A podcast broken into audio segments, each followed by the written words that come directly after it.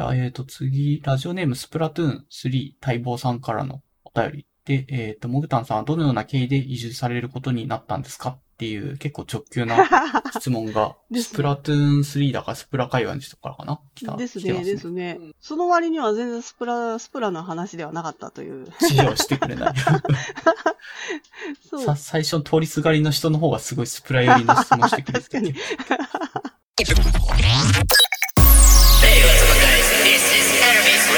Show with a guest invited from all over the world. Enjoy the journey. You know that go go go me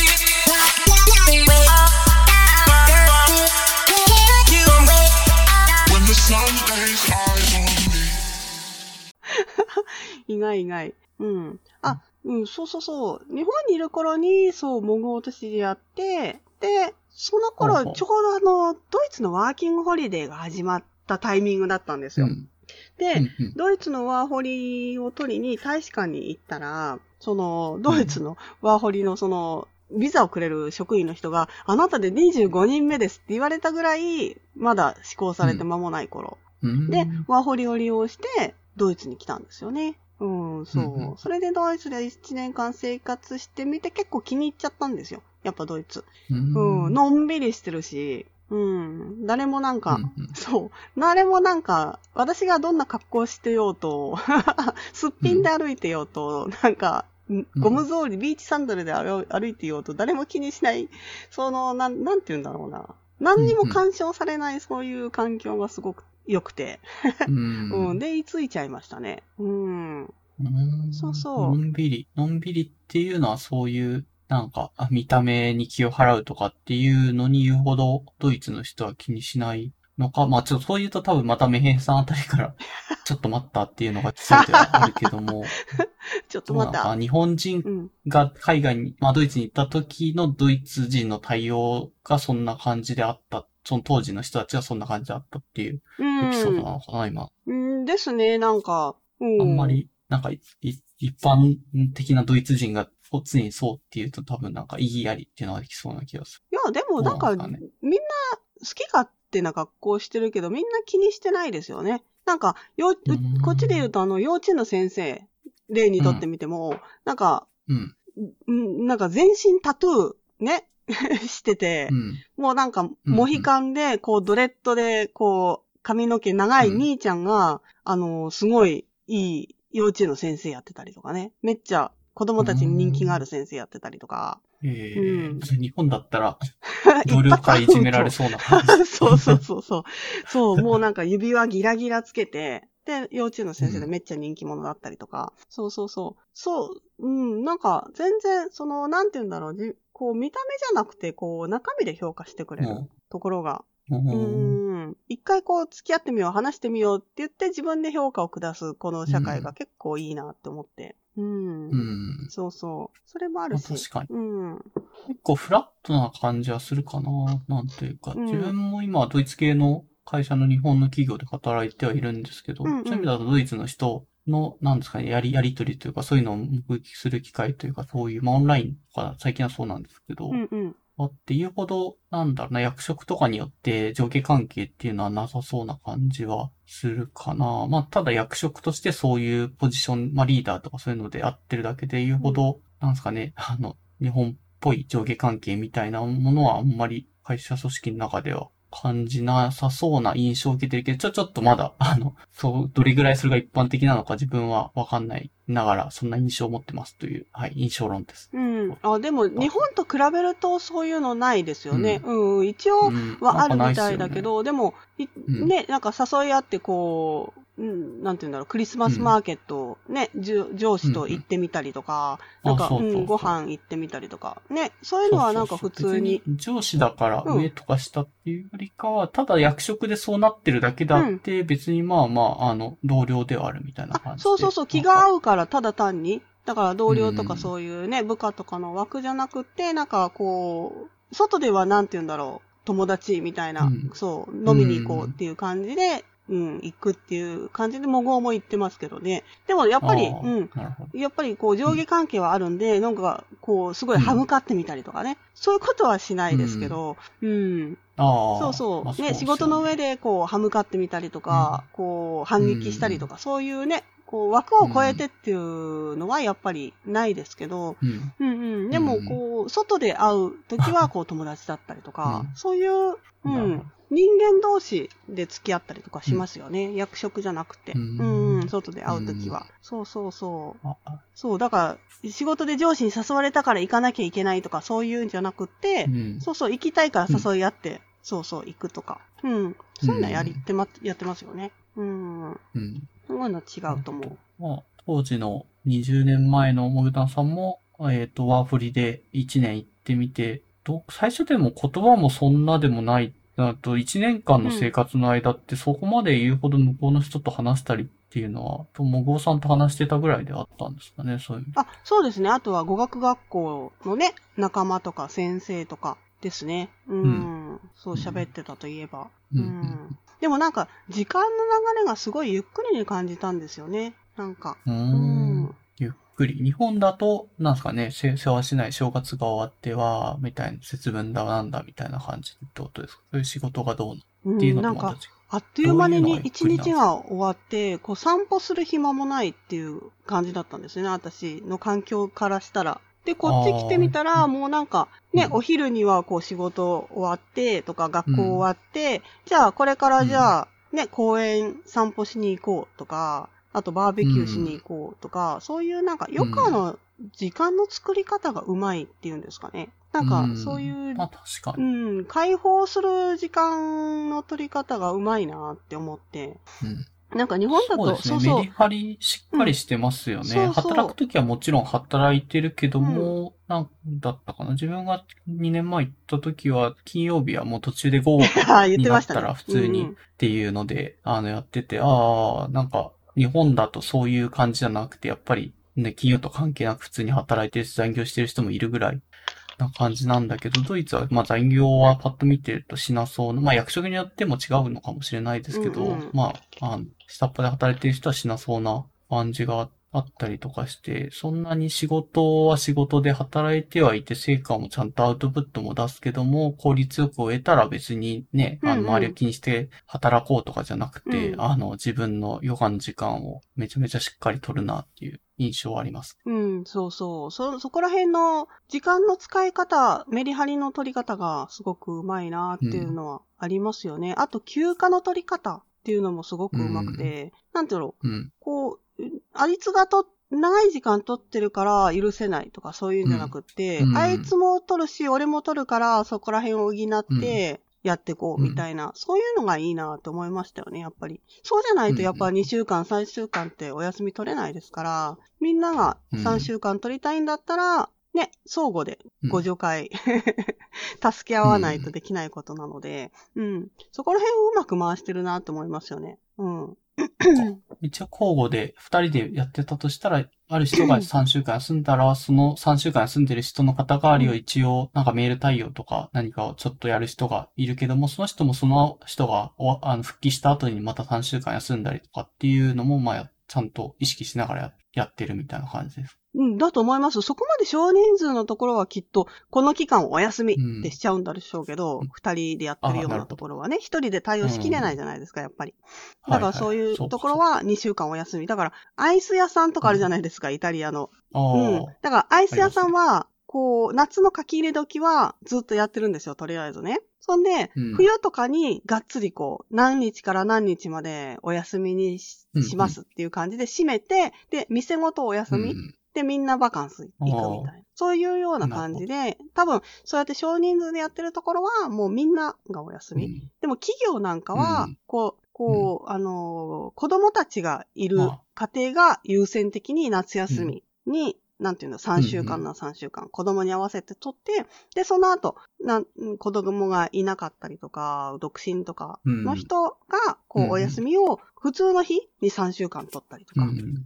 そういうような感じで、そうそうそう、助け合いでみんなバケーション取ってますよ。うん。うん。なるほど。そうそう。だから、かえってね、そういう独身とか子供がいなくて、夏休み取らないような人は、こう、安い時期に、うん3週間、うんうんね、時期をずらして、はいはいそうそうお休みを取ったりできるんで、そこら辺もね、多うん分、いいんだと思いますけどね。うーん。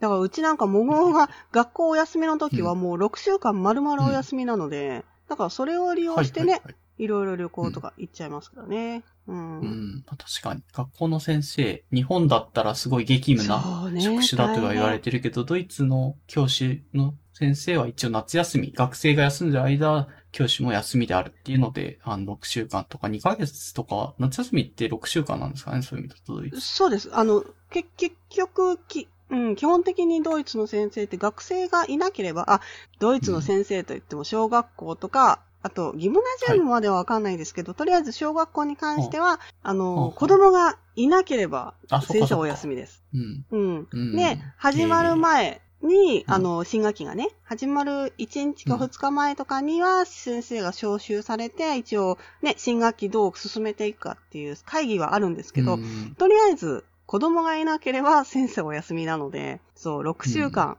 一応6週間が夏休みなんでお休みです。うんうん。で、冬休みも2週間がっつりお休みですしね。うん。うん。そう。ちゃんと学校のカレンダー通り学生が、まあ、小学校の子供とか休んでるタイミング通りの休みを、まあ、もらえるそうです。のがドイツのうん。先生であるそう。でも日本だとね、あのーやっぱり お盆3日しか休みができなくって、で、ね、学生もいないのに登校して、お水やったりとか、うテストやったりとか、教材作ったりとかね、結構大変ですよね。あ部。活の、なんか、あ夏休みの部活の何かやったりとかで、部活に対して給料が出ないとかっていうのが、まあ、おかしな話だなとは。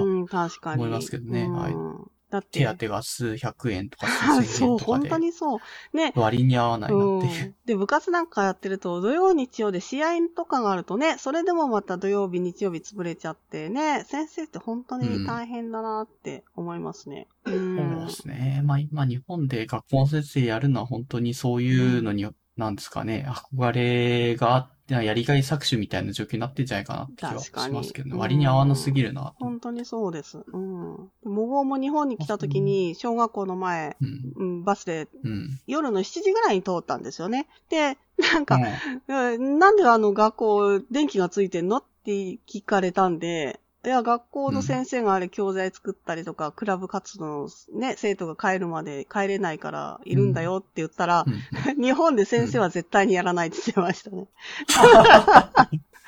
いや、そうですよ。うん。うんうん。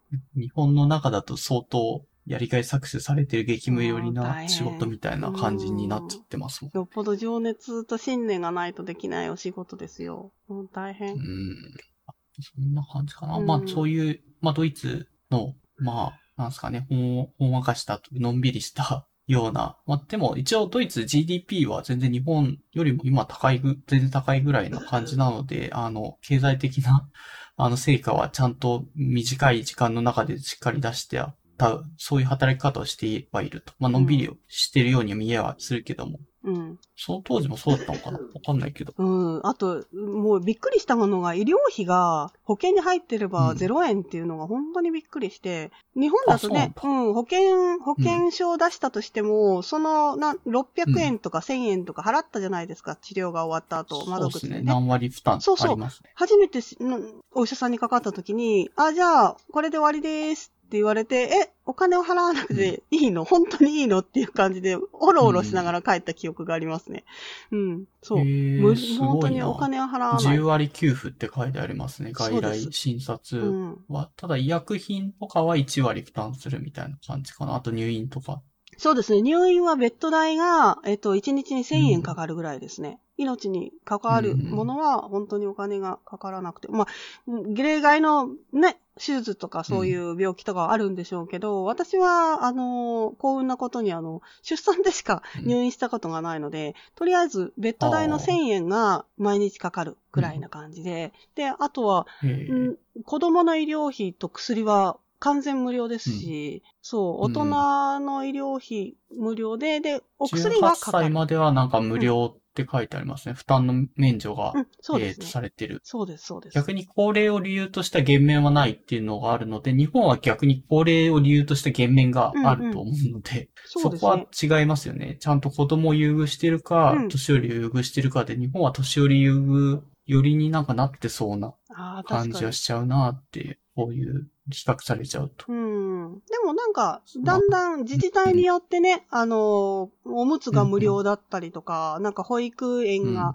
無料だったりとか、あ、二人目から無料だったりすうるん。自治体とかもあるみたいですけどね。うん。うん。だんだんそういうこともね、できてくるんじゃないですかね、子供たち。うん少子化が。で、なんでドイツはそんなにうまくやってるんですかね。保険料で95%ぐらい、なんかこう、その記事みたいの見ると賄えてるらしくて、日本はうん60%でしか保険料から賄ってなくて、あとはまあ税金、公費からうんうん。40%出して、ドイツは5%くらいしかそこから出してないから、まあ、払って、みんなが払ってその分、税金が高いってことなのかな、そうすると。ああ、所得税は確か高かったと思いますね。うん。あそう。確か所得税、うん、高かった気がしますよ。うんと、うんうん。はっきりはわかんないですけど、本当に、うんもしかしたら間違ってるかもしれないけどですけど、桃からちらっと聞いた話だと、結構所得の半分近くとかまではいかないですけど、結構取られてますね。うん。うん。うん。そう、そうなんですよね。うんだからまあ、保険料が多めに賄えてるのは、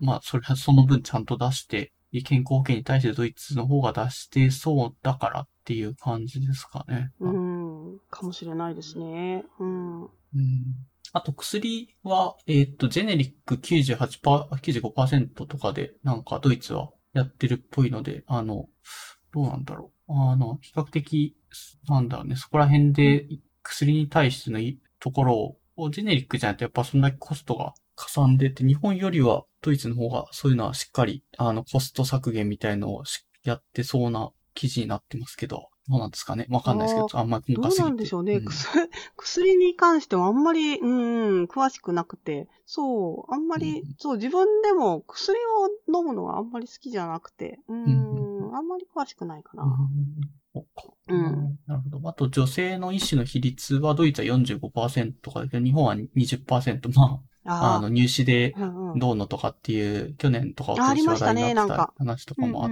たんで、あの、女性の人は出産、育児でいなくなるからあんまりいらないんだみたいな、よくわかんない理由で、大学側が入試試験に下駄を男性の方に履かせて、女性を意図的に落としてたみたいな話があって、うん。まあ最近はむしろ逆転、そういうニュースを受けて改善は日本でもされてるっぽいけども、うん。まあまあ、現状は別にすぐそういう人たちがお医者さんになってるわけではないから、まあうん多分割合はまだ少ないんじゃないのかなって思いますけど。うん。まあ、あれですよね。うん男女どっちでもいいですけど、優秀な人がね、そうやってちゃんとうん。ね、お医者さんとかになってくれるといいですけどね。うん。そう。まあそうですうね。ん。確かに。あんまりね、その性別でどうっていうのはナンセンスなのはまあ分かってはいるけども、まあ若干やっぱ日本の方がそういうのが残ってるなっていう、いろいろな要因があって、うん、なのかな。まあそういう意味だと、そんなに税10割給付でいいなとかって思うよりは、そんだけ税金払ってんだっていう、なんか反論というのもあるかもしれないですね。うん。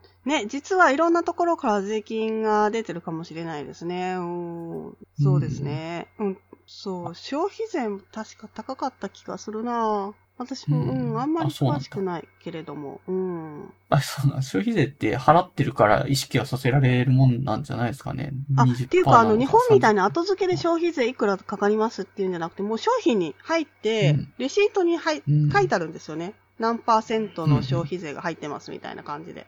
うんなので全然税込み表示。そうそう、税込み表示なので。うん。税抜き表示がむしろされてないからうん気にはならないようにはしてですね、多分。うん。そう。そうそう、今思った。確か高かったなーって、今思いましたね。うん。あ、手元にレシートがない。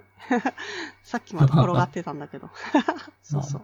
まあそんな経緯で。まあうん去年、前回、去年話してくれたやつだと教育も、あの大学行くのも一応0円で、あの無償で、そういう仕組み的には行けるみたいな話でしたよね、確かうんうんうん。そうそうそう。そうです、そうです。うん。うん。まあ、その代わり教科書4年間使い回ししたりとかっていうのはあるけど、うんうんまあ、無駄をその分省いてるんで、あの、いい制度だなと思って聞いてましたけど。ああ、確かに。うん。ね、もう使わない教科書とかもう全然いらなくなりましたからね、やっぱり。うん、そうっすよね。確かに。無駄にね、買い与えて、結局ゴミになるような、最終的にはね、ほとんど家に残ってなくて捨てるだけみたいなのを毎年毎年新しく与えちゃってるわけで、まあそれはもったいないなって気がしますうん、ね。確かにそう。まあ、そんな感じでなんだかんだ日本とドイツの比較論みたいな話にはなったけども、まあ経緯でっていうよりかは、まあ経緯は経緯なのかな？えっ、と、ワーホリでドイツに20年前に渡って、そこで気に入ったので住み着いたと。ですね。仕事をそこですぐ見つけたんですかね、住み着いた。仕事はしてないですね。仕事は全然見つけなかったです。うん。うん。そう。あ、じゃあもう向こうで1年す住んでみて、うん結婚しようってその時になそのタイミングになって、じゃあ住むわって感じで住んだ。あ、うん、そんな感じですね。なんか、う。うんん、ドイ、とにかくドイツどんな国かなと思って、そう。それで行ったんですよね。うん。うんうんだから、向こうで仕事しようっていう意識じゃなくて、向こうがどんな国だろうっていう意識と、あと、えでも、ワーキングホリデーって、仕事、ななんだろうね、あの、形式的にも仕事をするためみたいな側面はない、ないんですか？いや、仕事をしてもいいよっていう感じなんですよ。仕事ができるビザ。普通のビザって仕事ができないビザなので、これは仕事をしてもいいよっていうビザです。だから、仕事しなきゃいけないんじゃなくって、してもいいよっていうビザなので、ん。何でもいいんですよね、とりあえず。うんうんそうなんだ。そワーホリで仕事探して向こうで就職みたいな、なんかパスもあるような気はしてたけど、、そうそうそう、そうタいう目的で、うん。そういう目的で来る人もいますね。ワーキングホリデーを使って、うんとりあえず仕事を向こうで見つけて、で、あの、うん。ワーホリで仕事をしてる間に、本当にやりたい仕事を向こうで見つけて、で、向こうで、ね、仕事としてこうん。う、受かれば、そのまんま定住できるっていう感じで、そういうし、ね、そういうことを目的にワーホリに来る人もいると思います。うん、もちろん語学だけをやりに来る人もいるだろうし、あと、ね、うんホームステイだけがこう目的の人もいるだろうし、あとはドイツ中とか、ヨーロッパ中を旅したい人もいるだろうし、いろいろだと思いますね。うん。で、うんワーキングホリデーって言ってるだけに、こう、仕事もね、お金がなくなれば仕事ができるっていう気軽さがあるんで、だから、こう、うん旅をしてる途中で、こう、ね、お金がなくなってきたら、あ、働いてみようとか、そうう、ん知り合った人。ね、に、こう、なんて言うんだろう。あ、君日本人で日本人レストランでなんか募集してるから働いていかないっていう気軽な感じで、ね、仕事ができたりとか、そういう自由なことができるので、結構。ワホリは思ったより、なんか職業訓練的な感じっていうよりかは、かなり放浪の旅に出てるみたいなイメージの方が近いのかうん、もしれないですね。私はそのイメージが近いです。うん。うん。あじゃあ、ワーホリでと、渡読した時はかなり、あの、向こうのに住んでどんなもんかなっていうのを住んでみて体感しにうん、うん。行ったみたいな、特に仕事はしてない。うん。ですね。ワーキングホリデー使わないとうん3ヶ月で出なきゃいけないじゃないですか。うん。で、そうですよねんこ。れだと1年間入れられるの、いられるので、そううんそう。そんな感じで気軽に行きましたね。そういえば。あ なるほうど。んうん。それで20年経っていうのが、ですよね。まあ今、とか20年。はい。そまあそんなもんかな。一応お便りコーナーではこの3通いただきましたというので、大体回答はできたんじゃないかと。うん。思います。トークテーマの方でいくつか書いてくれてるので、うん。ん。まあ今回、モグタンさんがこれ、そうだろうな。多分、えっ、と、前回そこまで言うほど話に出てなかったデザイナーの頃の話っていうのは聞きたい人もなんかいそうな気は、まあ今多分 A とか書いているってことは周りからも注目が少しありそうな感じはするので、その話題は聞いても面白そうかなとは思ったりはしますけど。なんか前なんか仲良しのね、あの、うん。モラズさんでしたっけ？モラズさんかトコさんがなんか仲良しの中の人に初めて会ったのでっていう、ね、そこら辺の話も聞きたいかもっておっしゃってたような記憶があるんですけど、うんうんああ、なるほど。うんうん。そうそう、仲良しの付録の中の人を や、やらせてもらってたんですけど、えっ、とね、うんこれは、あの、大手の出版、出版会社からね、お仕事をいただいたんですけど、その中でもこう、リボンとかチャオとか仲良し。で、このね、三大少女漫画で競合するんですよね、やっぱり。それぞれで。突版印刷だったりとか、図書印刷さんだったりとか、あと大日本印刷さんとか、いろいろあるんですけど、その中で、うん。こう競合するんですよね。この付録はうん、ここの印刷会社、このアイデアを出して、この値段でやってもらいます、みたいな感じなんですけど、最初うんは3ヶ月前、その3ヶ月前か4ヶ月前のその付録に対応したデザインとアイデア出しをするんですよ。で、うんうん。だから夏に秋とか冬ぐらいのこうクリスマスだったりとか、あとはなんか秋のこの実りの感じのそういう、そういう季節に合った付録のアイデア出しをするんですね。で、今って仲良しとかチャオとかって付録の事情がだいぶ変わっていてびっくりしたんですけど、うんうん私がやった時は、えっ、と、原則的には、あの、糊を使っちゃいけない。あの、よく紙でこう、ボックスを作ったりとか、なんて言うんだろう、うんこう、カバンを作ったりとか、そういう紙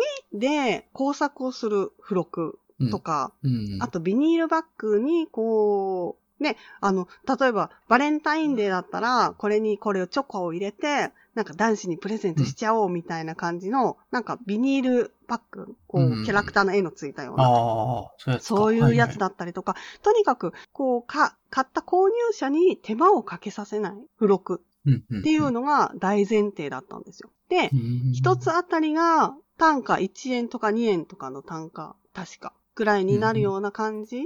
だから、付録が、こう、10種類ぐらい、10台付録とかあった場合は、うん、付録、1冊 10, 10台付録が、うんと、その、コストの中で占める、なんていうの、50円ぐらい多分だと思います。で、雑誌が350円とか、そのぐらいなのかな確か。うん。だからその中の多分50円とか30円がその付録代。みたいな感じのコストで収まるように、こう、プレゼンをしていくんですね。あの、その印刷会社の人たちが。出版、出版じゃない、印刷会社の人たちが。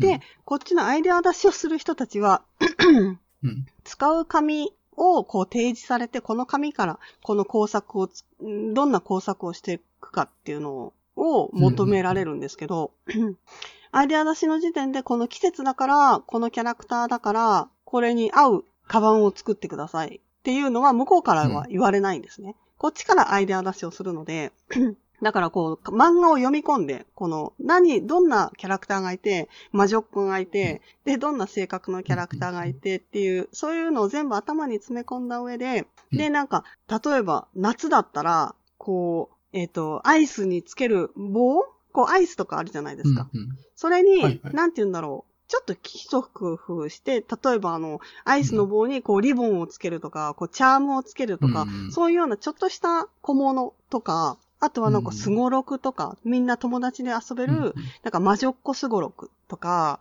あとは占いがこうな、シールをめくると占いが出てくるような、そんなシールとか、うんなんかそういうようなアイデア出しをしていくんですね。へえそうそうそう。それで、紙、紙か、び、あの、その薄いビニールみたいなものが前提だったんですかね、今の話だと。そうですね当時の。うん。で、カートンコンストラクションもすごく複雑になってくるんですよ。糊を使わないで、カバンを作るとか、うん。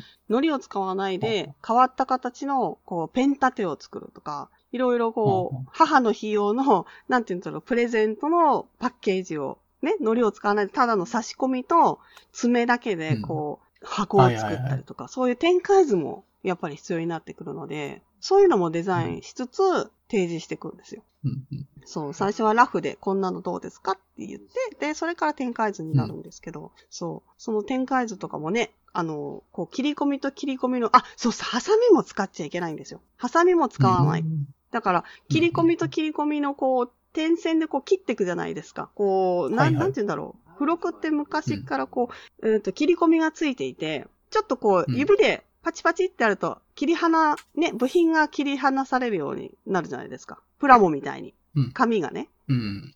はい。で、その切り込みと切り込みの間も3ミリ以上取らなきゃいけないとか、いろいろその規制があって、それで A4 サイズの中に、こう、展開図を収めなきゃいけないとか、そういううんね、細かい作業とかもしつつ、それは結構楽しかったですね。大変でしたけど、やっぱりその、ルールを守って乗っ取っていくのがた、うん、大変でしたけど、アイデア出しから全部やって、こう、うん見本まで。だから見本もこう、コンピューターの時代は、昔はフォトショップなんか使えるほどね、あの、バッグも容量が大きくなかったので、全部イラストレーターで、こう線で描いてきました。ペンタブとかもなかったんで、うんそうそうう。んだからイラストとか、仲良しのイラストとかも全部セーラームーンとか、あと、うんカードキャプター、ささくらとか、そういうキャラクターをこう張り込んでいく。その、絵も全部イラストレーターで、うん。うんポイントポイントで全部書いて、で、それを使って、こう、人間明かしにしたりとか、そういう時代でしたね。とにかく。はあうんで。さっきちょっと話に出てた、その最近の、えっ、と、付録を見て驚いたんですよっていうので、なんか最近の付録をググって出すと、うん思ったよりそういう紙と、えっ、と、そういう何か袋とかっていうだけじゃない、実際のなんかペンとかあ、そうなんだろうな、魔女っ子のステッキみたいなのも付録として、あと、カバン、そう。あのバッグみたいのもついてたりとかして、付録がめちゃめちゃリッチになってるっていう。そうなんですあそうそうそう傾向驚いたんですよっていうポイント私言ってなかったですよね。そう、昔は紙とかビニールとかだけだったんですけど、今はなんか紙の、紙じゃない、あの布みたいなバッグとか、あと鏡とか、そうそういうプラスチックのその素材が変わったものもバンバン入っていて、うんそう、すごいびっくり。そうね。うん。全然数十円とか数円じゃ収まんないような。そう。だからどうしてるんだろうと思って、それも本当に数十円で済ませてるのか、どうなのかいう。いやー、無理じゃないですかね。普通に、あ、でも定価今650円みたいなえーそんな高いんだ。へー。前いくらだったんですけ？ど、多分、あ500円くらい値段が上がってる分。うん、あ、そっかそっか。あ、でもそんなに変わってないか。そ500その120円でうんどうにかなるわけでもなさそうだし。ああ、でも付録にな120どうな円って言ったら結構いいものがつきそうですよね。なんとなくああ、まあ、バッグも原価だけで言うんだったら、ね、布のやつを入れてもまあ、ギリギリいけるかも、なるかもしれないです。ううんん、どうなんだろうな。当時と物価も違うだろうし。ねえ、どういうあれなのかわかんないですけどね、その布の、その材質によってもね、変わるかもしれないですけど、不不織布みたいなやつだったら結構安くできるのかなとか。うーん。なるほど。そうですね。でも見た感じすごいリッチな、ね、うん付録ついてますよね。びっくりした、本当にうん。そうですでも、本当に子も子供騙しの、そういう紙で作るね、そういう工作物だと、本当に魅力的じゃないんでしょうね、もうね。うーん今の子なんか、すごいリッチな、あの、家電付録がついてるみたいなのも、なんか最近チャオとかだとあるっていうニュースも、あと調べると出てくるんで、へー多分、付録は加速的に、こう、20年とかで豪華になっちゃってるんじゃないのかなっていう傾向として、漫画、付録、豪華とかすると、なんか全然出てきます。なんか最近はね、ゼクシーとかでもこう、うん写真写りが良くなるライトみたいなのが付録についてたりとかね。なんか付録業界も結構いろいろ変わってきてますよね。確かにこれ今、ググって見てるけど、すごいなこれ。香り香水88種類 ?8 種類の香り香水？あ、練り香水？うんうーん、とか、絶対昔はこんなのついてなかったなっていうものが、ついてますね。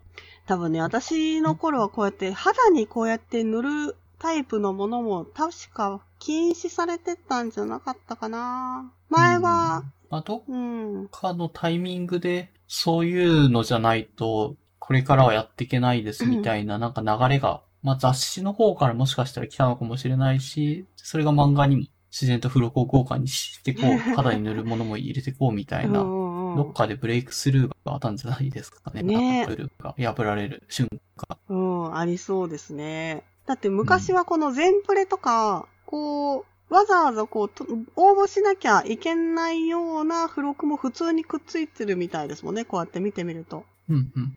確かに。うん。知りないですね。挟んどうやってつけてんのかな？挟んでんのか何なのかわかんないけど。ああ。普通はね、あの、付録って、付録が全部入ってるビニール袋がこう挟まって、仲良しに、ですよねう。ん、入ってましたけどね。うんえへえ、え 面白い。って考えて、まあ、随分じ変わっていると。まあ、モグダンがうん作ってた、まあ、企画を作ってた時よりかは、ルールも変わってるし、物も変わってて、多分、もうちょっと使える予算みたいなのも増えてんじゃないかなって感じが。うん、きっとそうですねうん、そうじゃないともうや、あの、競争に負けるんでしょうね。うん、だいぶ昔懐かしい写真がありますけどね。あこんなの作ってたな、うんみたいな 写真が結構ありますね。うん、面白いな。面白いな。うん、確かに。えー、懐かしい。録が豪華になるってなんか面白いですうね。ん。なんかリップとか、なんかマニキュアとかついてますね。へー。そうそういうのが、えっ、と、デザイナー時代。デザイナーだからデザインだけをやってるかっていうよりかは、そういう企画、アイデア出しみたいに含めて全部やってたことなんですかね、今の話。ああ、仲良しに関してはそうですね。他の、他には、あの、よく構成とか、あと、金棒とか、そういう、あの、化粧品の重機とかのデザインもしてましたね。うん。そうそうそう、そういう資生堂とか構成とかそういうところに特化した広告代理店からお仕事をもらって、で、社長がこういう重機作れますよっていうような提示をして、そこのなん、なんていうんですはめ込みの表示とか、店内ディスプレイの提案みたいな感じで、そういう、あの、テスターとか、化粧品のテスターとか、そういうのの賑やかしのうんデザインとか、いろいろやってましたね。うん。あとは、何でしたっけ？電通さんからは、あのーうんノベルティ？よくドコモだったらドコモの、そういうノベルティ、うんタダでもらえるような、そういうノベルティとか、あと店内の、うん。そうそう、もう賑やかしのポップとかの、そういう提案とか、そうそう、そんな感じでやってました。うん。えいろいろやってましたね、そういや。ーそうそう。ノベルティか。ノベルティで言うと、このポッドキャストの、えーっと、ノベルティじゃないけど、なんだろうな。あの、ステッカーとかは一応作ったりしたし、で、最近っていうか、ここ一週間ぐらいの話なんですけども、えーっと、T シャツを作れるショップみたいなうんうんのも、あの、ロゴが胸に入ったうんうん T シャツ、白 T シャツと黒 T シャツが売られてるショップ、オンラインのショップみたいなのも、なんか爆誕しましたね。そそんなに労力はかけてないんですけど、大体あるじゃないですか。後ろであの作ってくれるのがあって、それをただあのデザインというか、ただ画像だけ渡して、うんうんえっ、と、T シャツ作るのも発送するのも全部吉根にやってくれて、うんマージンだけこっちちょろっと入るみたいな。まあそんなに 割合はあのないけど、っうんうん。ていうぐらいなのを、このポッドキャストの一応、ノベルティではないけども、うんうんグッズとして売り出してみようかなと思って。うんうんうん。はいお、よろしいじゃないですか、それ。うんなかなか楽しそう。ステッカーも、一応ステッカープレゼントでって言って随分吸ったは吸ったんだけど、うん言うほど、そのお便りのところに、あの、名前書いてくださいっていうのは、やっぱりなんか抵抗感があるのかわかんないけど、言うほど、その、あの、連絡先を教えてくれって送ってもいいよっていう人がいなかったので、うんうんまあ、とりあえずそういうショップのところにも、えステッカーを出したのであ、、そうなんですなんだろうな、うんうん。うんプレゼント企画でもらうのが若干、あの、心苦しいというか、抵抗感がある人は、もしよければ ステッカー買ってもらえるとお。いいかなとあ、嬉しいかなって感じがしますね。はい。まあ、あと、あの、ステッカー一応プレゼント別に日本国内に限ってなくて、海外にも発送しますよという、あの、気持ちでいるんだけども、なんか、あの、え国際はがき、国際郵便って確かそんなに高くないらしくてですね、うんそれってモグダンさんもご存知なんじゃないですか？日本にはがき出すのとか、日本からドイツにはがき出すのってそんなにお金かかんない。かかんないですよ。うん。今、うん。言うほど。そうそう、昔はエアメールとか言うと結構敷居が高いような、ね、感じだったけど、うんそんなことなくて、結構安い。うん、びっくりするぐらい安かったと思うな。すごいですよね。うん70円とかで世界各国へ均一付近で送ることができるサービスを郵便局が日本でやってて、うんうん。へーっていうので、だから70円ぐらいで送るんだったら全然プレゼントでそれぐらいだったらややろうかなと思っているんで、ただ今のところ海外からステッカーくださいっていう連絡が来てない。一回試してみたいなって気はあるんだよあ、そうなんですか？う。うんん。私、住所確か、教えひもめてくれればさんの時にね、お便り出したんですよ、確か。あ、本当ですか？うん。あ、えっ、と、お便りをくださいっていうかは、お便りに応じてステッカーのプレゼントも希望するかどうかみたいなのも、希望するんだったらこっちから、あの、なんだろう、住所をヒアリングに行くんでみたいな、そんな感じにしてたんだけど、ね多分、うんうん。お多分、便りくれただけっていうよりかは、うんうんうん多分ね、イモベンさんの頃はまだその、プレゼント企画なかった気がするな。そうか。うん。そう、そうだったかも。じゃあ、まあ、もしよければ、モグさんにステッカー送ってみるか。ちょったと試しに一回やってみたいなっおていいですね、気がしたから。いいですね。うんやりま、やってみましょう、じゃあ。じゃあ、はいの、後ほど吉名に。後ほど。はい。ですね、ですね。かなじゃあ、ちょっとトークテーマすいません。ちょっと途中でずれてっちゃったけど。あいえいまあまあ、そんうなんうん。ノベルティの話からグッズ展開の話になっちゃったけど、えーっと、はどうかな？ドイツの子育て事情の、出産子育て事情、前回子育て話の一環として教育制度の話をしてもらってた気がするんだけども、うんそれ以外にもやっぱり向こうで、あえっ、と、ドイツで出産して子育てっていうのはいろいろ、なんだろうな、お初というか、うんあの、そうなんだっていうものがあったってことですかね、テーマで書いてくれてる。あ、そうですね。前回は結構、あの、大きくなってからの子供たちの事情だったじゃないですか。こっちはなんか、うねん、はい結構、あの、うん小さい子育て事情なんですけど、結構なんか、うんうん。日本と割と違うかなっていうところが多くて、で出産からもそうなんですけど、まずあの、産婦人科のお医者さんが結構女性、女医の方が多分多いですね。うん。ああ、それさっきのデータとなんか合う気がしますね。うんドイツは半分ぐらい女医さんとがちゃんと。データとしているみたいなので、うん日本はどうしても20%とかしか今のところいないって考えると、どうしても女医さん割合に当たる、いなくはないと思うんですよ、日本でももちろん。うんうん。もちろんこっちでもゼロではないと思うけど。男性のお医者さんはうんかなりの量いると思いますけど、うん。日本に比べたまあら、割合の問題でね。うん日本に比べたらデータとしても多いな、正しいと思います。うん、と思いますね。うん。で、あのー私、ドイツの産婦人科にしほとんど行っていたので、あ ばっかり行ってたので、日本の産婦人科って行ったことなかったんですけど、うんうん次女の時に、うっかり私、流産を仕掛けて、それで日本の産婦人科に行ったことがあったんですよ。ちょうどその時、流産仕掛けた時がうん夏に里帰りしてた時で、緊急で行ったんですよね。そしたらかなりショックで、割と。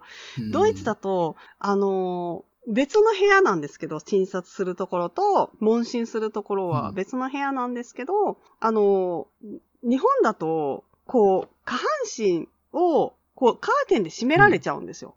多分男性の方は多分知らないと思うんですけど、うん。こう診察台があって、こう診察台にはい横になると、あの、おへそのうん上からもうカーテンがかけられちゃうんです。だから、あの、向こうで何をやられてるかわかんないんですよ。えーそう。あドイツだとそういうわけではないじゃないでん。す。ドイツだと診察台があって、もう歯医者さんみたいな感じです、見た感じ。歯医者さんみたいな感じで、こう、診察台があって横になると、まあね、うん。あの、発産婦人科なんでそういう格好をするんですけど、もうはいはいはい。全くまじきりもなく、先生と顔を合わせて、この機械を入れますよ、うん。みたいな感じで、こう、全部見えるんですね。で、全部そ日本の、は見せないってことなんだ。日本は見せないです。だから、下で何をやっているのか、どんな映像が出てるのか、わからないんです。うんで、ドイツだと、うんこん、こんな機械が今、ね、使われてて、で、この機械に、装置にどんなことが映し出されていて、で、そお医者さんがどういう風に見て、で、っていうのが全部見れるんです。だから、安心は安心です。私はですけど、それが見見てるのが嫌だっていう人がいるかもしれないですけど、うん私は何をされているのか見れるし、何がうんこう、画像として映し出されているのかを常に見れるので、安心感があります。だけど、うん日本だともうシャットアウトなんですよ。そっから下半身、下の方は見れないので、だから何をされてるのかわからないんですよね。一応言われるんですけど、うんうんうん頭に入ってこないです。ななかったですね。そのドイツの事情に慣れてしまっていたからかもしれないですけど、うんそうですね。うん。それで、こええう、カーテンを開けると、向こうの側の状態って、その病院だけかもしれないんですけど、お医者さんだけじゃないんです。おお医者さんがいて、で、あの、うん横並びにいろんなあの診察室があって、いろんな人が診察されているので、その奥にまた廊下みたいなとこがあって、お医者さんが行き来してるんです。うんだから、ええこうすっぽんぽんで横になっていて、カーテンで間仕切られた向こう側には、うん。通りすがりのお医者さんや看護婦さんや、いろいろいるんですよ。それはなんか嫌ですね。プライバシーがそうですよね。男の人でも多うん分それやられたら嫌だと思うんですけど、うん。いや、嫌ですよ。そうです。そ、それが全く見えない状態なんですね。で、うん向こう側に誰がいるかとか、全然わからないです。あの、1対1でお医者さんがね、見ていただいてるのか、っていう状況もわからない。うん。そう。だからもう本当にそれはショックで、で、あのー受診するのにこうね、何回か行くじゃないですか、やっぱりね。行くたんびにちょっと嫌でしたね。うん、早くドイツ帰りたいと思いました、その時は。あうん、ー飛行機に乗っちゃだけ、ダメって言われるような感じでしたけど、そう、うんうん無理やり帰りましたね。っていうか、お医者さん自体も、なんか、しゅ、ね、あの、ドイツの主治医の人に見てもらった方がいいから、うん多少、ね、ちょっと無理してでも帰った方がいいですねっていう感じで許可もらって、予定通り帰れたんですけど、で、うん。無事出産できたんだけどね。そうそう。ああ、向こうで、向こうで、あドイツ。で。ドイツで。はい。うん。うん。そう、それがまず、なんだろう、うん。インフォームド、ムドコンセントっていう、あの、患者と同意を、あの、その、診察とかその医療行為に対して同意を得ながら、えーっと、実際診療を行っていくっていうのをの、まあそういう概概念というか、それが普及したのが意外と最近とかなのかなっていう、うん。一応キーワードは聞いたことはあるけど、普及するのがまだ当時は普及してなかった。あの、それ何年前の話でしたっけ ?10 年以上ぐらい前ではある。えっ、と、次女が今12歳なので、12前、12年前ですよね。ああ、うん。10年前でインフォームドコンセントってそこまで言われてるのかっていうのもちょっとわかんなかったとは思うけど、うん、って考えると、まあなんかインフォームドコンセントとかで調べると、やっぱり、なんかドイツは元からそういう、なんだろう、ドイツの医療ではそういうのが概,、概念としてあったっぽいけど、日本はそ、そこまででもなかったみたいな話、歴史みたいなのが書いてあるのもなくはなさそうだから、うんうん。やっぱり国によってそこら辺の患者さんに、の自身の自己決定権、うんうん。自分自身が何をされているのかっていうのを知る権利があるみたいなところなんじゃないのかなとは思うんですけど、っああ、確かていう考に。えが、うん、そうかもしれなんかね。ないで、すね。やっぱり違ったんだろうなっていう。うん、そう、そうそう。それで、まあ、長女も次女も長男も、まあ、ドイツで産んだんですけど、うんまあ、とにかく、あれですよね、ギリギリまで病院には行かさない感じでしたね。あの、前入院っていうのはなくて、本当に、うん、うん。うん。日本でもそうなのかな？陣痛が来てから、ー。うん、産院に行くっていうのは多分一緒ですよね。きその医療費が0円、ドイツだとまあうんかからないみたいな話の時調べた感じだと入院期間っていうのは一般的に日本の方が長いみたいなことがあ書い、てある。産出産後ってことですよね、多分。あえっとね、いや、なんかそこの記事はもしかしたら一般的な入院全般に対して長い。だから、うんまあ日本はなんか比較的手厚く、ああのそういう入院させる傾向にあるけど、ドイツは本当に盲腸の手術のすぐ次の日とかに、じゃあね、治ったからみたいな感じでっていうんですぐ出されちゃうみたいなのがあるから、極力入院する時間を減らすっていうセンスはあるんじゃないですかね。はあ、今私、盲腸の話は聞いた関こと。ないですね。へえ、あ、そうなんですあね。、そううんうんううん。ん。そうそう、出産の時は、えっと、多分日本だと、なんとなく、こう、生まれてから、こう、入浴とかの介助の、その、なんか習うような気がするんですよ。産院でね、入院してる間に、うん。多分。はいはい。でも、ドイツだと、えっとね、出産の後に、えっと、2日ぐらいかな ?2 日ぐらい、ぐらいに退院して、で、そうすると、あの、助産師さんが、あの、お家に来て手伝ってくれるんですね。手伝ってくれるっていうか、悩みとか、あの、相談すること、子供のその、育児に関してのわからないこととか、うん。そういうことが聞けたりとか、そういうシステムがあって、で、その助産師さん、うん来てくれる助産師さんを選べるんですよ。うん。そう。それで、えっとね、うんと毎日は来てくれなかったと思います。週1か、そのぐらいかな、週1か週2ぐらいで来てくれるんですけど、その時に、そう、大丈夫？とか、どう、どうなってる？とか、下の、その、えっと、抜歯するまでの、そのうん、傷口とかの、その、ケアとか、こう、見てくれるんですね。はい。そうそう。それでなんか、こう、お医者さんの手伝いがあるようだったら、お医者さん行った方がいいわね、とか、ちゃんとそういう、うん。そうそう、産後のケアをしてくる。それでなんか結構退院が早かったりするかもしれないですね。その時にこう、お風呂の入れ方とかわからなければ指導してくれるし、あと、うんね、母乳とかのその解除もしてくれるし、そう、結構手厚いですね。産んでから。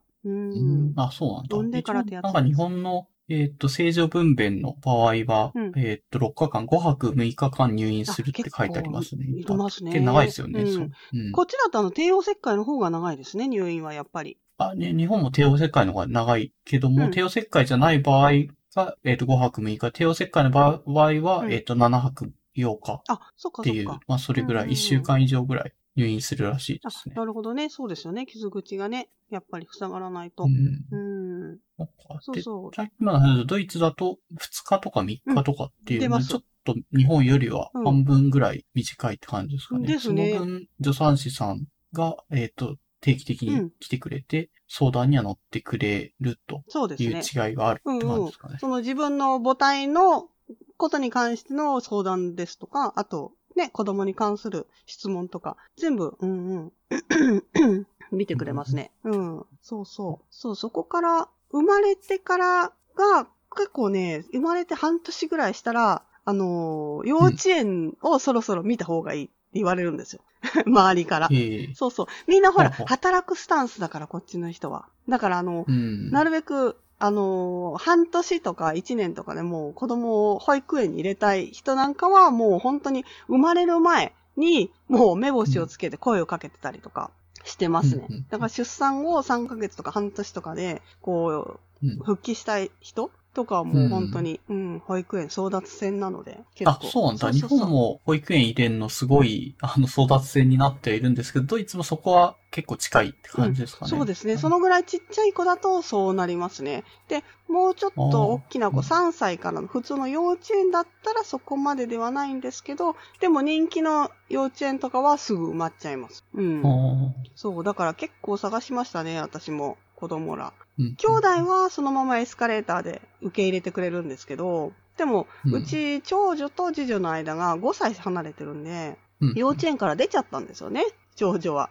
うん なのでか面白いですね。一人、誰かしら一人入ってると入りやすいみたいな、そうなんですエスカレーターって謎のシステムがあると。そうなんです。あの兄弟がまだいる時点では、次の子は入れるシステムなんですね。ううん。うんそう。だからそれを利用して、そう、うちの長男は同じとこに入ったんですけど、でも長女と次女の時は探しました。そう、それが大変でしたよ。うーん、そう、それが大変。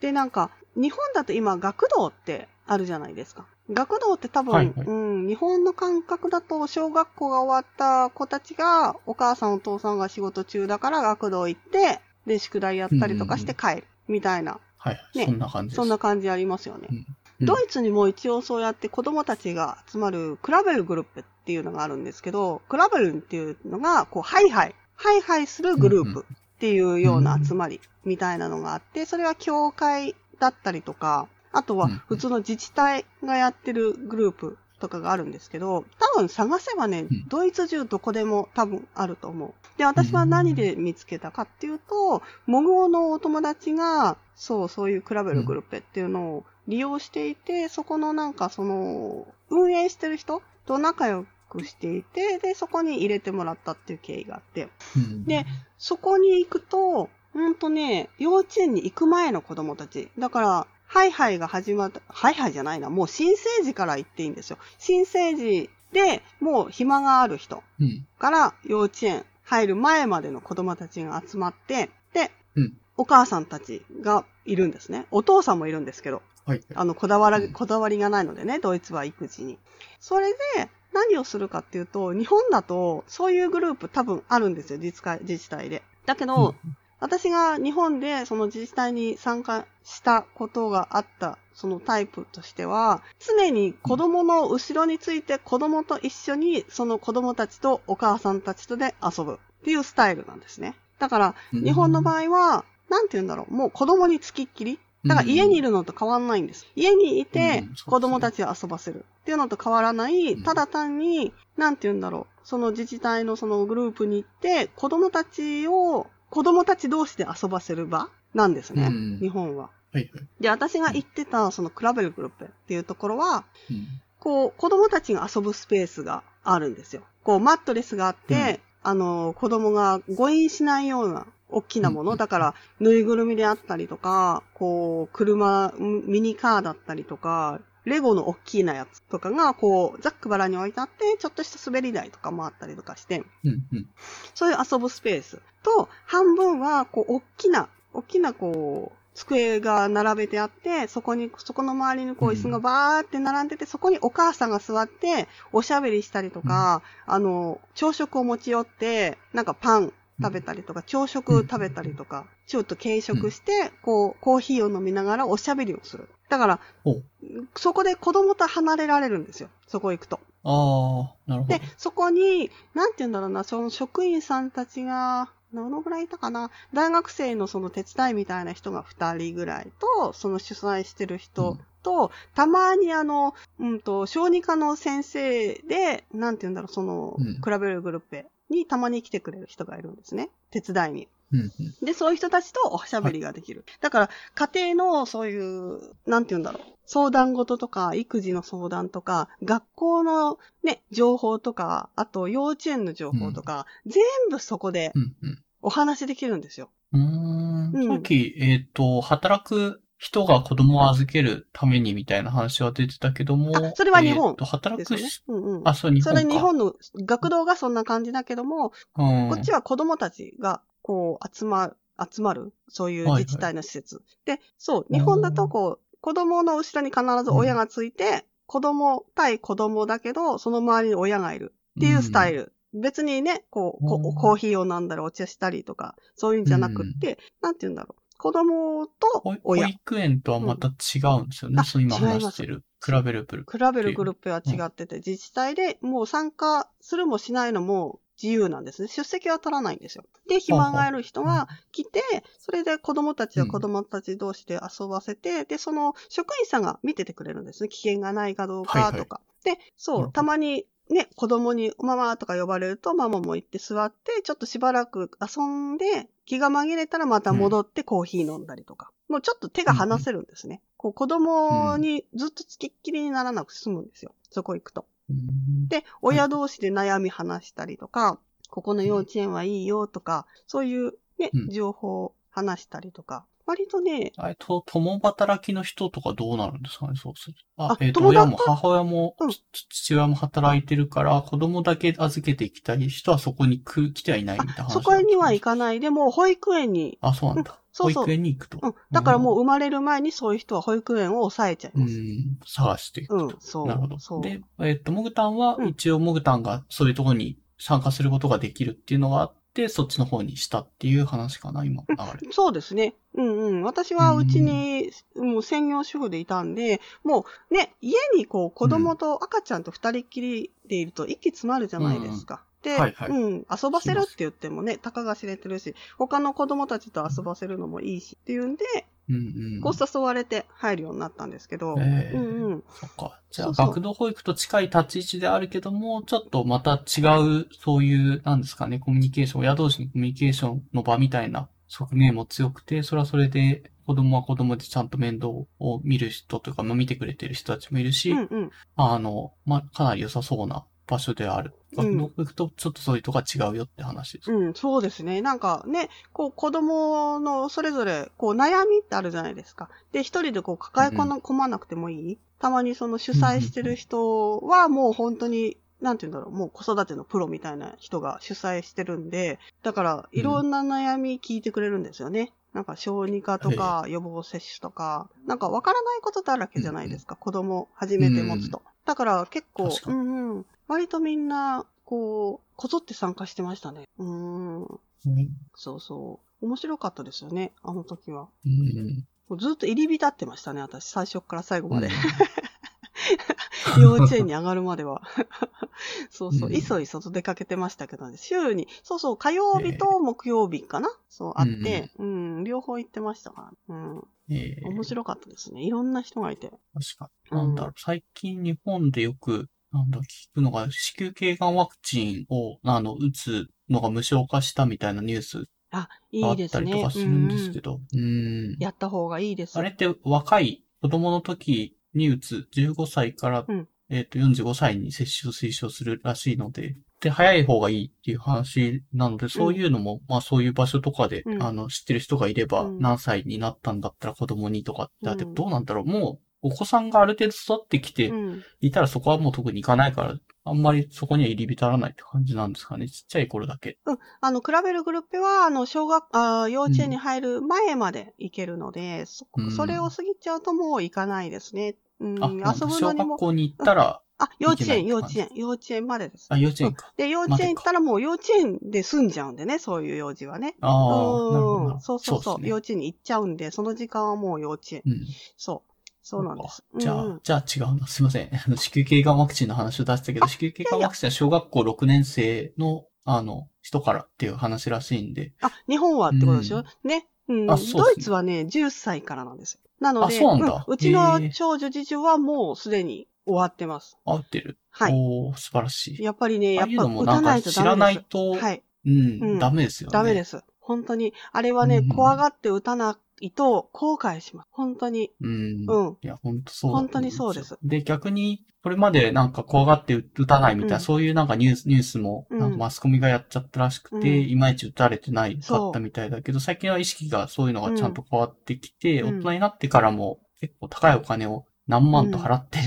受けなきゃ、うん受けてる人とかも最近になって出てきてて、そうです。ううんん。あれは若い時本当にに打てば、うん。悲しいことになるんでね。うん。打たないとダメです。で、うんと、うんあれ？なんか男性も打つそうです。うのがいいみたいな話があるんですよね。そうです。うちの長男も打たせる予定です。もう10歳なんで。やっぱそうだそうですうん。はい。もう私は、あの、小児科にはもうだいぶ前からもう予約してるので、打ちます。うん、そうだよな。はい。だって、日本は男性でこう、非の女性ないから多分高いお金払って、本当受け受けなきゃいけない、自己負担でやんなきゃいけないんだろうなってでももともとはね、あの、ほら、将来そうやって、ね、あの、うん。結婚して大事な人ができるじゃないですか。で、その大事な人を自分のせいかもしれないっていうことでなくすかもしれないうんっていう悲しい事態にはさせたくないじゃなをいですか。避けるために、そうですまあまあ、それ男性も結構した方が高めなお金だけども、ちゃんとした方がいいっていうのはまあ間違いないんで、はいえっ、と、まあちゃんとそこは調べた上で、うん。あの、わあの、なんですかね、あの、我々自体は別にそういう医医療制度とかそこにめちゃめちゃ詳しいわけではないけども、うんまあまあリテラシーとしてそういうのがあるなってそういうのは、ですね。わうん。い分ろいろかって。はいるので、うん。いろいろ多分賛否両論かとは思いますけど、私の意見としては、そうですね。ぜひ、打っていただいたらいいと思います。はい。そう。はい。はい。すいませうんん。ちょっと話それ、じゃ 若干それ気味だけども、うんまあまあそこ、そういう話も情報交換として、もしかしたらああったかも。子供の時からそういう話が出てて、うんじゃあ10歳になったら受けさせようみたいな話が出てたかもしれないと。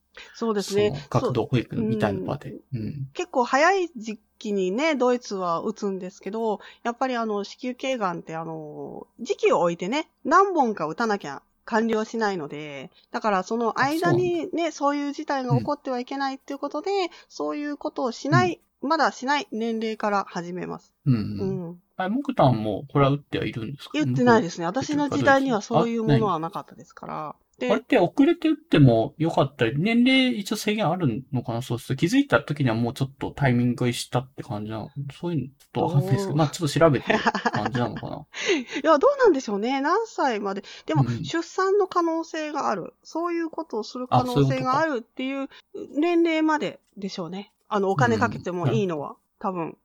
私ははもう別にいいので、いいんドイツ、ですけどド。イツ行った時とかははいでも、まさにそういうのは知ってれば受けてたかもなって感じなんじゃなかったですかね、それ。ああ、そうかもしれないですね。でもその、リスク。とそうんの当時はどうなんですかね？そういう話はまだなかったその当時はもうなかっったですね、まだ全然。うん、たちょうど私、まあまあそうそう、子供たちがちょうど小小学生とか、そのぐらいになってから、うんそう、いろんな情報が出てきましたよね。その子宮頸がんの。うん。うん。で、産婦人科えーに私もたまにこう、検診で行くんですけど、別に用はないですけど、うんうん検診で、い健康保険で行くんですけど、その時にも、あのね、産婦人科の先生は私が出産してるのを知ってるので、で、何年前だったっていうのを見て、あの、もう娘さん子宮頸がんのワクチン済んでますかってちゃんと聞きますね。で、先生もあの、やっぱり、あの、産婦人科の先生なので、いろいろ、やっぱりいるんですよ。あの、患者さんの中でもね、若い人で子宮頸がんを、その、ね、先生が見つけてしまって、出なくなってしまったりとか、そういう悲しい思いをたくさんしているので、やっぱり進めてきますね。うん。うん